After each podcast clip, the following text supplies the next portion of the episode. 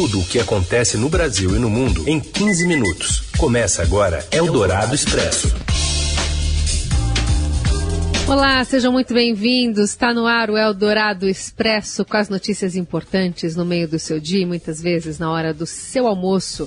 Eu sou a Carolina Ercolim, fico com você nessa edição de terça-feira, 9 de novembro. Vamos aos destaques de hoje. O Supremo vota a favor de suspender emendas de relator no chamado orçamento secreto. PEC dos precatórios deve ser votada ainda hoje. São Paulo pode deixar de ter o uso obrigatório de máscaras no fim de novembro. E mais, gasolina bate R$ reais no sul do país e a versão de League of Legends estreia na Netflix. Eldorado Expresso. Tudo o que acontece no Brasil e no mundo em 15 minutos. Já são quatro os votos no Supremo Tribunal Federal a favor da liminar da ministra Rosa Weber, que suspendeu a execução das emendas do relator, o chamado orçamento secreto, controlado pelo presidente da Câmara, Arthur Lira. Um é da própria Rosa e os outros de Carmen Lúcia, Edson Fachin e Luiz Roberto Barroso. A votação passou a madrugada aberta no plenário eletrônico e vai até a quarta à noite, quarta meia-noite, amanhã serão necessários mais dois votos para que a medida seja mantida. A questão é crucial para o governo porque o orçamento secreto é a grande ferramenta de barganha no Congresso, um dinheiro sem carimbo destinado principalmente por Lira a redutos de aliados, sem que fique claro publicamente quem são os políticos agraciados em, te em, te em tempos né, de votação de PEC dos precatórios uma arma bastante bem-vinda, né, especialmente para governistas. E terminou a derrota, uma ala do Supremo articula uma saída intermediária. As emendas seriam mantidas, mas sem o sigilo dos destinatários. Há a possibilidade de a votação ser levada ao plenário físico ou mesmo ser adiada por um pedido de vistas. Outra tentativa, outra alternativa é articulada na Câmara. A ideia é abandonar as emendas de relator, foco da decisão da ministra, para turbinar outro tipo de repasse, chamadas emendas de comissão que hoje são pouco utilizadas, mas pelas quais também não é possível identificar os responsáveis pelas indicações. A gente vai até Brasília porque o Breno Pires tem mais detalhes desse assunto. Oi, Breno. Boa tarde, Carol.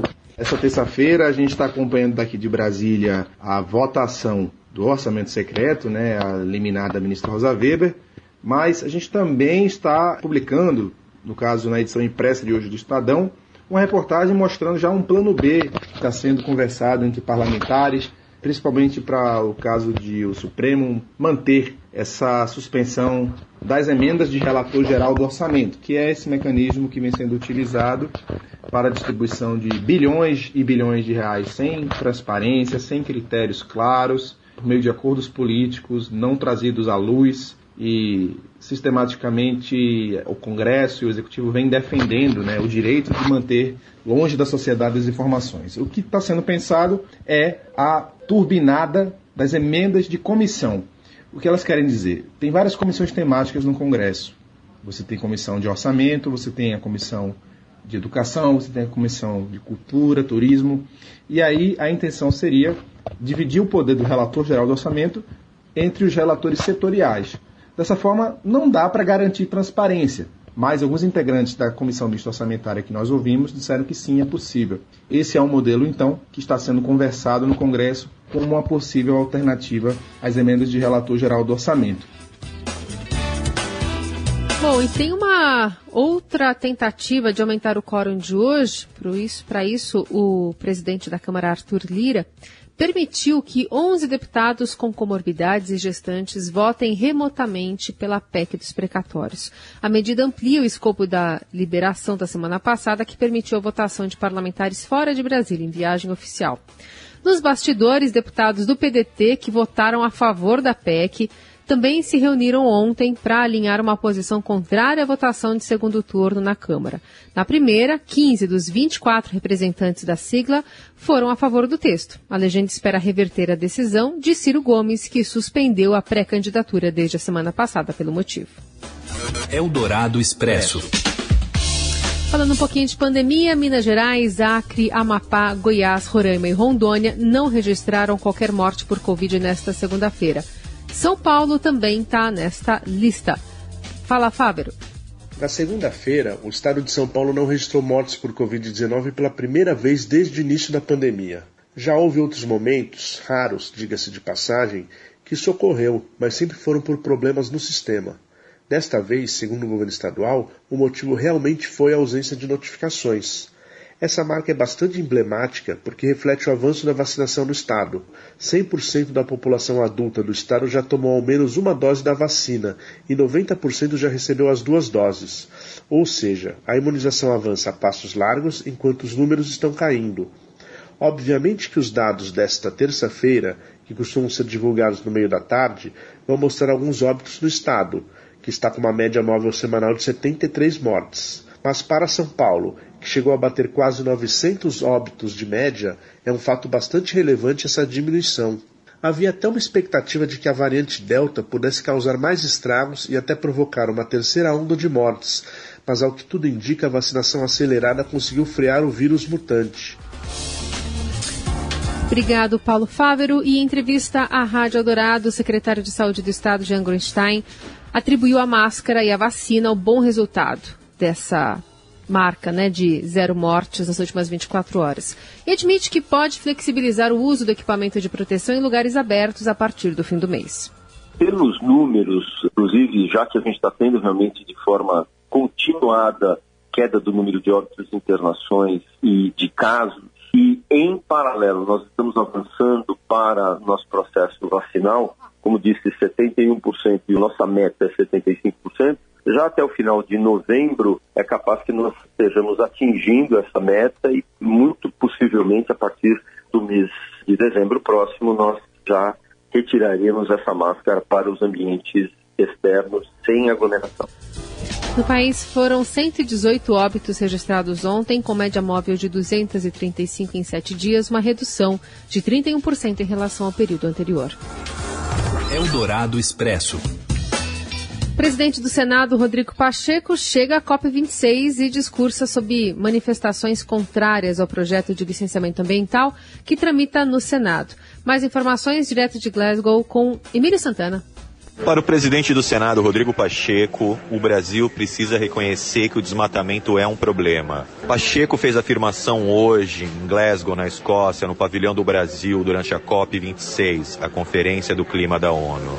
O presidente do Senado estava ao lado do ministro do Meio Ambiente, Joaquim Leite, que nada disse. Durante o evento, jovens brasileiros de uma organização chamada Engaja Mundo fizeram uma manifestação dentro do pavilhão da COP. A manifestação foi uma forma de pressionar a senadora, que é relatora do projeto de lei que muda a forma de licenciamento ambiental, a atentar para pontos importantes do projeto. Você ouviu Eldorado na COP26, a conferência da ONU sobre mudanças climáticas. E outro ponto a se destacar na participação também do ministro do Meio Ambiente, Joaquim Leite, que agora chegou né, na Escócia, é a sua fala de que durante as negociações com outros países, quase 200 países presentes lá na conferência, ele vai defender os interesses do Brasil em primeiro lugar. Leite disse que o país adotou compromissos ambiciosos durante a primeira semana da cúpula do clima e que agora caberia aos países desenvolvidos trazer soluções. Joaquim Leite chegou à cúpula do clima na segunda-feira e desde então tem se negado a responder qualquer pergunta de jornalistas presentes à conferência. Eldorado Expresso. O Ministério da Educação garante que o cronograma cronograma do Enem 2021 está mantido e não deve ser afetado pela saída de servidores do INEP, que é o órgão responsável pela aplicação das provas. Mais de 30 servidores pediram para sair, pediram exoneração dos cargos que ocupavam.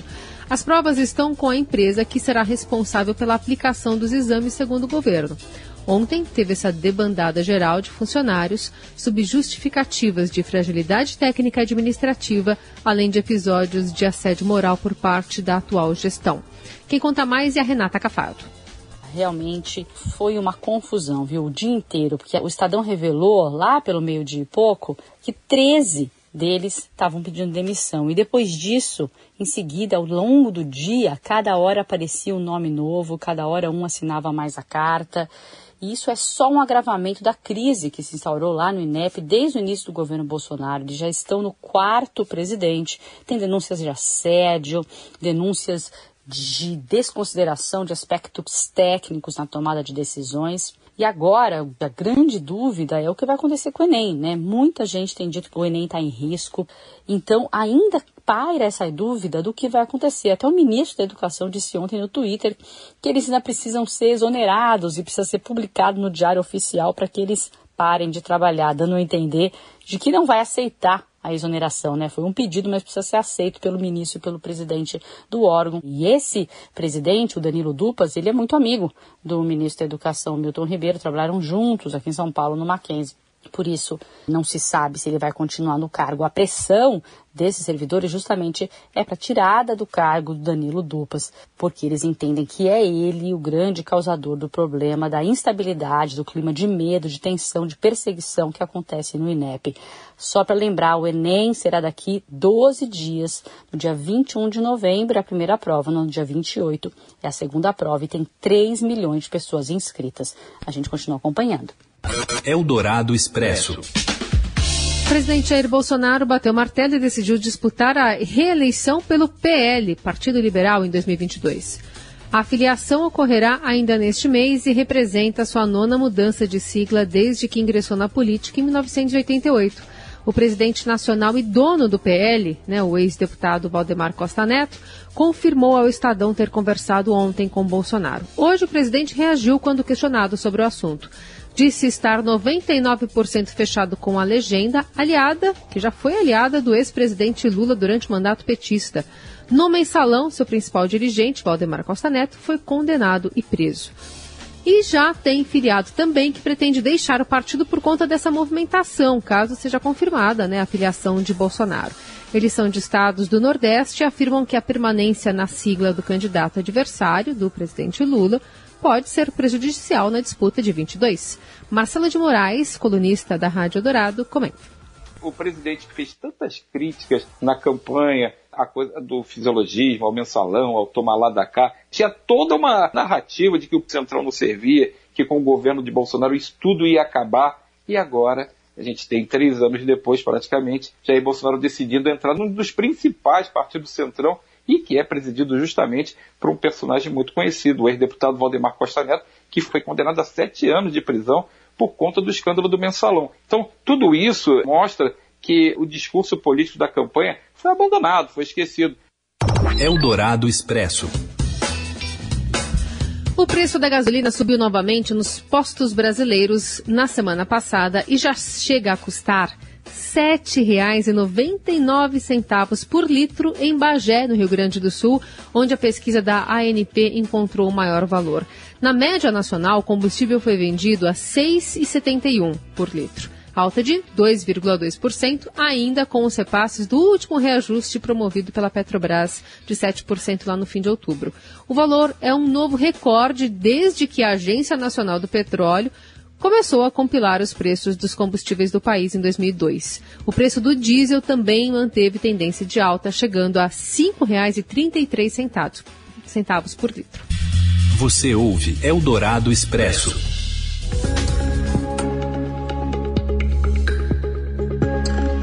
Tem craque do futebol se aventurando no campo da tecnologia. Tem apito? Não, ainda não. Ah, chegou o apito. Então vai, Robson Morelli. Olá, amigos. Hoje eu quero falar de uma iniciativa de Ronaldinho Gaúcho. Ele acaba de lançar um aplicativo para contar sua história no futebol, sua história de vida, com fotos, vídeos, podcasts e alguns recursos exclusivos também. O app está no App Store e no Google Play. Você pode ir lá baixar e ver um pouco do que foi a carreira desse grande jogador. E foi mesmo um grande jogador. Ronaldinho é um dos jogadores mais ativos nas redes sociais. Vira e mexe, ele coloca coloca vídeos seus com gols magníficos, com dribles desconcertantes, com jogadas geniais e ele foi tudo isso. É muito legal você ver. É difícil você não parar para ver lances do Ronaldinho nas redes sociais. Ele faz muito isso quando jogava no Barcelona, para mim o seu melhor momento da carreira. Pena que parou cedo. Ele também vai sortear, vai fazer campanhas para sorteio. Ele tem 60,8 milhões de seguidores no Instagram, por exemplo. É um cara fenomenal também nas redes sociais. É isso, gente. Falei, um abraço a todos. Valeu. Eldorado Expresso.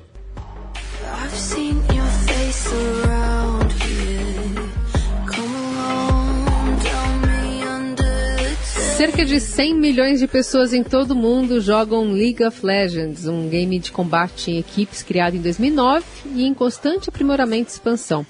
O Universo Fantástico está disponível em três episódios, até para quem não joga, com a estreia no último sábado do aguardado anime Arcane, na Netflix.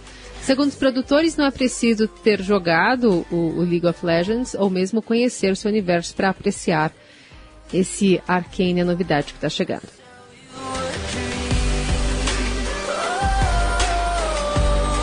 E a gente se despede de você confirmando, amanhã estamos de volta, sempre nesse horário para trazer a atualização das notícias do dia. Mas ao longo do dia você também acompanha as plataformas do Estadão para ficar bem informado. Um abraço a todos. Você ouviu Eldorado Expresso tudo o que acontece no Brasil e no mundo em 15 minutos.